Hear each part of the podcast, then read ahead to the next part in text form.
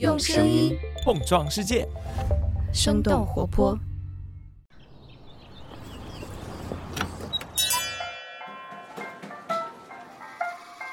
您的生动早咖啡好了，请慢用。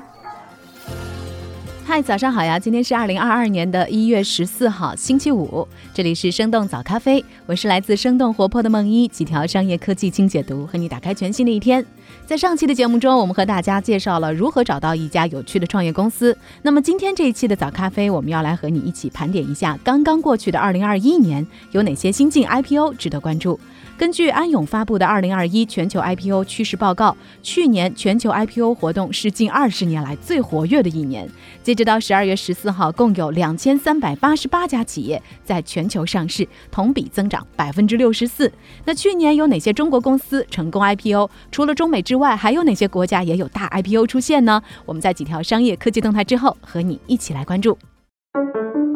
我们首先来关注一下新冠疫情的最新消息。截止到一月十二号二十四时，根据国家卫生健康委员会官方网站的数据，全国三十一个省和新疆生产建设兵团报告新增确诊病例一百九十例，其中境外输入病例六十六例，四个省份的本土病例有一百二十四例。继陕西、河南之后，天津成为了又一个疫情焦点地区，也是国内首次大规模遭遇奥密克戎变异株的地区。截止到十二号的十四时，天津市这一轮的疫情一共报告阳性感染者一百三十七例，并且已经外溢到了河南省安阳市和辽宁省大连市。河南安阳已经累计报告确诊病例一百二十三例。目前，天津市和安阳市都加强了出行管控，启动全市人员出示审批报备制度，进出交通大面积的取消。全球范围之内，奥密克戎正在以惊人的速度扩散。世卫组织表示，上周全球新增新冠肺炎确诊病例数超过了一千五百万，创下了疫情爆发以来的最高纪录。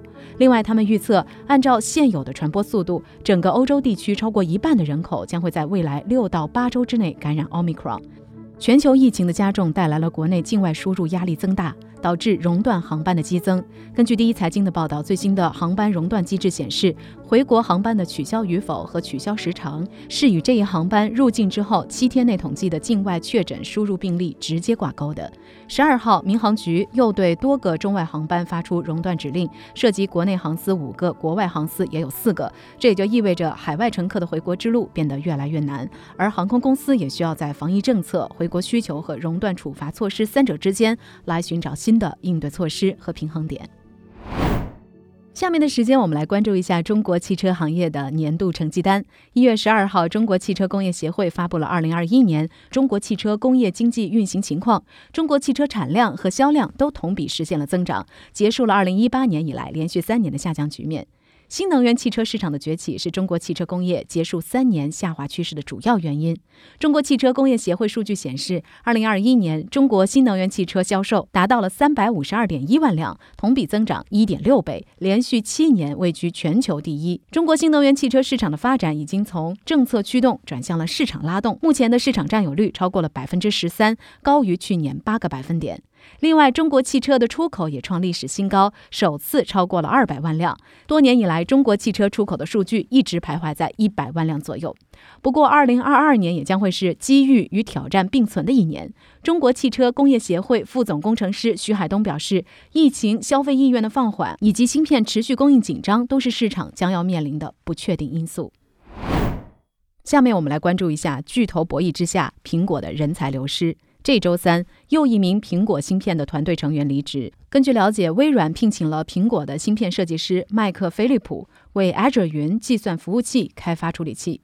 在芯片设计开发公司 ARM 担任顶级半导体设计师十年之后，菲利普在2019年加入的苹果，担任芯片架构师。现在的他离开苹果，加入微软。两周之前，苹果的 Mac 系统架构团队负责人杰夫·威尔考克斯宣布自己也将会从苹果离职，担任英特尔院士和设计工程事业群的首席技术官，并且负责客户端 SOC，也就是系统级芯片的架构设计。二零二零年的十一月，苹果发布了首款专门为 Mac 打造的芯片 M1。去年十月，苹果又接连推出了 M1 Pro 和 M1 Max，功效、容量等方面实现了新的突破。根据彭博社的报道，随着科技领域争夺人才的竞争加剧，苹果在去年年底给部分核心员工发放了高额奖励。这笔从五万美元到十八万美元不等的奖励，以股票的形式发放给了芯片设计和硬件部门的工程师，以及一些软件和运营等部门的员工。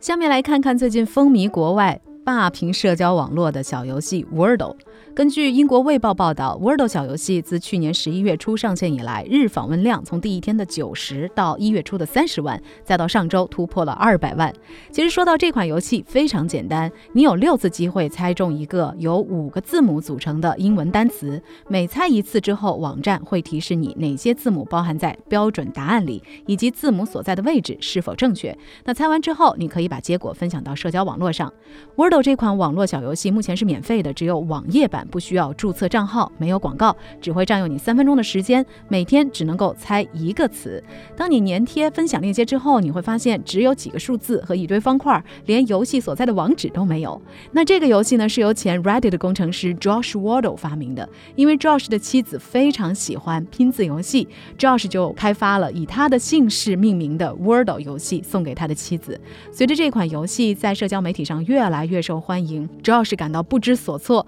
在接受 TechCrunch 采访当中，他提到病毒式的传播并不是他的初衷。不过呢，让他感到欣慰的是，游戏给人们在疫情期间带来了欢乐。他认为小游戏是一个在家庭群里非常省力的交流方式。如果你也想尝试这款小游戏的话，也可以来看一下我们本期节目的 Show Notes 当中就有它的链接。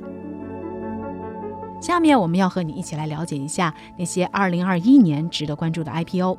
二零二一年的疫情并没有使得 IPO 热潮消退。根据 Investopedia 的分析，低利率和政府疫情刺激措施所带来的大量现金，将市场估值推到了历史新高。美股 SPAC 市场的火热也为公司提供了更多进入公开市场的途径。再加上许多的初创公司因为疫情影响急需现金，种种的因素综合导致二零二一年全球 IPO 活动十分活跃。那么去年一年有哪些值得关注的 IPO？我们马上和你一起来盘点。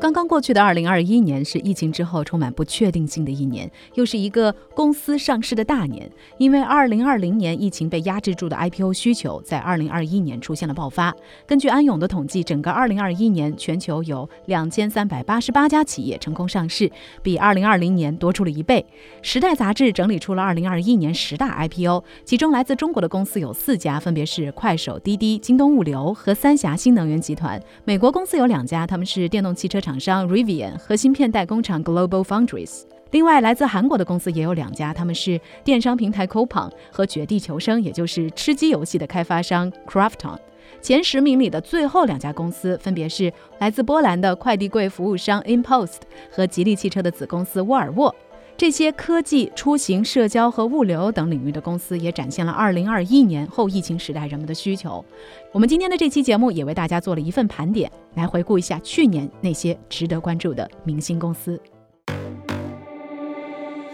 首先来关注一下快手。去年二月，短视频平台快手正式登陆港股市场。开盘当天，快手大涨百分之一百九十四，总市值接近一点四万亿港元，在港股当中排名第八。快手也排在腾讯、阿里、美团、拼多多之后，跻身中国前五大互联网上市公司。而这也是二零一九年 Uber 融资超过八十亿美元以来，科技行业规模最大的 IPO。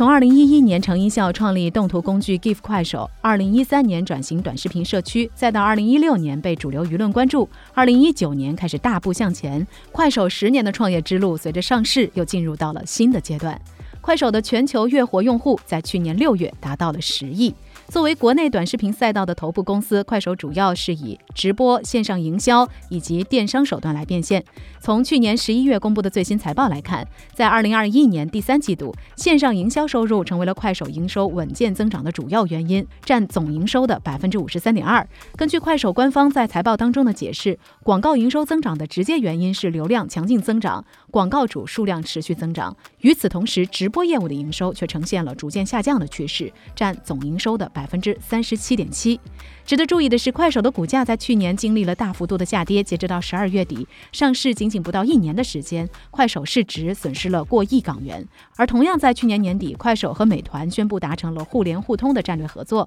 美团将会在快手 App 之内上线美团小程序，用户通过小程序可以直达各个美团商家。根据界面新闻的分析，入局本地生活是快手多元化收入来源的尝试。下面我们来关注一下有着韩国亚马逊之称的韩国电商平台 Coupon。他们在去年三月十一号在纽交所上市，一共募集了四十六亿美元，市值超过了八百四十亿美元。这也是二零一四年阿里巴巴上市之后，美国以外公司在华尔街上市募资的新纪录。二零一零年从哈佛大学商学院辍学的韩裔美国人 Bob Kim 从美国回到首尔，建立了 Coupon 这家公司。在短短十年间，Coupon 已经成长为韩国最大的在线零售商。根据第一财经的报道，新冠疫情影响之下，Coupon 的市场占有率从二零一九年的百分之十八点一上升到了二零二零年的百分之二十四点六。而它的竞争对手韩国本土品牌 Naver 和易贝韩国都没有如此之高的增长。根据《华尔街日报》的报道，Coupon 在韩国三十个城市拥有一百多个物流中心和超过四万名的员工。他们对外声称，百分之七十的韩国人居住在距离 Coupon 物流中心十分钟以内的地方，而百分之九十九以上的在线零售订单都能够在一天之内送达。在退货方面，Coupon 也在向中国公司看齐，顾客只需要把货物放在自家门口就可以完成退货。快递配送人员会上门取走包裹。得益于这样的退货政策，Coupon 在环保方面也有所突破。他们的快递也大多是采用可重复使用的包装。顾客拆开快递之后，会有人专门上门来取走包装箱。Coupon 此前也获得过数轮的融资，投资者包括软银集团 Green Ox Capital、红杉资本、贝莱德和对冲基金 William Ackman。聊完了韩国的亚马逊，下面我们来关注一下来自于波兰的包裹终端供应商 InPost。去年一月份，InPost 在荷兰阿姆斯特丹证券交易所上市，大约募集了三十九亿美元。InPost 的这一次上市是二零一八年以来欧洲最大的一次 IPO。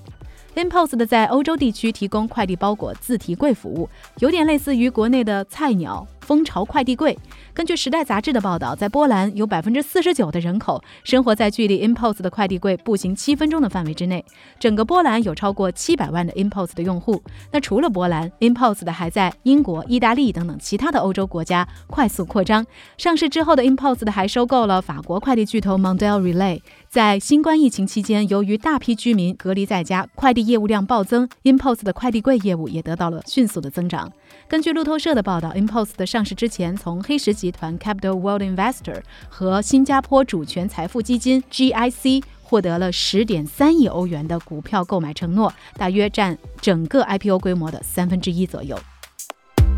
下面来看一下电商巨头京东的物流服务子公司京东物流，去年的五月赴港上市，首日表现良好，融资三十六亿美元，这也成为了中国物流行业最大的单笔融资。京东物流最早可以追溯到二零零七年，后来的几年间，京东开始自建仓库，并且打通了订单系统。仓储系统、分拨系统、配送系统，还有站点管理系统、配送员信息系统。不过，京东直到二零一二年才注册物流公司，二零一七年四月二十五号正式成立了京东物流集团。从二零零七年到现在，经过多年的发展，京东物流已经形成了既不同于四通一达，也不同于顺丰的业务模式。相信大家也都体验过当日达、保证送货上门等等这些京东物流的服务，这也成为了京东物流树立高品质服务的主要原因之一。而这背后也是由于它他们。所构建的仓配模式以及六大物流网络等商业模式。其实，在我们之前的早咖啡节目当中，我们也曾经给大家介绍过，京东物流在几年前就成立了一个 X 事业部和一个 Y 事业部，专门来负责研发无人机的配送、无人仓库等等一些科技产品，以及大数据和人工智能技术。去年上半年，在供应链数字化的研发上，京东物流就花费了十四个亿。有行业数据预测，到二零二五年，中国的供应链物流服务市场规模将会增长到三点二万亿，而供应链物流服务的渗透率也会上升到百分之三十四以上。最后和你来关注一下汽车制造厂商沃尔沃，去年十月份在他们的瑞典老家斯德哥尔摩证券交易所正式挂牌上市，这次上市共募集了大约二十三亿美元。沃尔沃汽车的市值达到了二百二十亿美元，而这一次 IPO 之后，吉利对沃尔沃的持股比例从百分之九十七点八也下降到了百分之八十二，仍然是沃尔沃的第一大股东。沃尔沃上市是二十年来瑞典规模最大的一次上市，也是今年欧洲的第二大 IPO，仅次于刚刚我们所提到的 Impost。根据第一财经的报道，沃尔沃这次募集的资金大部分将会被用于电动化的转型、购置设备及生产线、投资电池等等。沃尔沃还计划在瑞典哥德堡、比利时根特市和浙江省台州市路桥区投资大型的压铸设备、电池模块装配线。另外，他们还计划在哥德堡的工厂投资新的风洞，用来研究和提高电动车的能源效率。二零一零年，中国车企吉利以十八亿美元的价格，从美国汽车厂商福特的手中收购了沃尔沃百分之百的股权。这也是二零零四年联想收购 IBM PC 业务之后，中国公司最重要的海外收购案之一。从吉利收购沃尔沃的二零一零年，到沃尔沃作为吉利的子品牌独立上市的二零二一年，这十一年间，沃尔沃汽车的市场估值几乎增加了十一倍之多。那聊到这里，也想来问问你，你曾经参与过火爆的公司上市打新吗？那除了我们这期节目当中所提到的这五家公司，你还会对哪家公司感到好奇呢？不妨在我们的评论区和我们一起来聊一聊吧。好了，这就是我们今天的生动早咖啡，我们在下周一一早再见啦，拜拜。这就是今天为你准备的生动早咖啡，希望能给你带来一整天的能量。如果你喜欢我们的节目，请记得在苹果 Podcast 给我们五星或者好评，也欢迎你分享给更多的朋友，这会对我们非常有帮助。同时，你也可以在公众号和微博搜索“生动活泼”，声是声音的声，这样就可以了解更多与我们节目相关的信息啦。生动早咖啡，期待与你下次再见。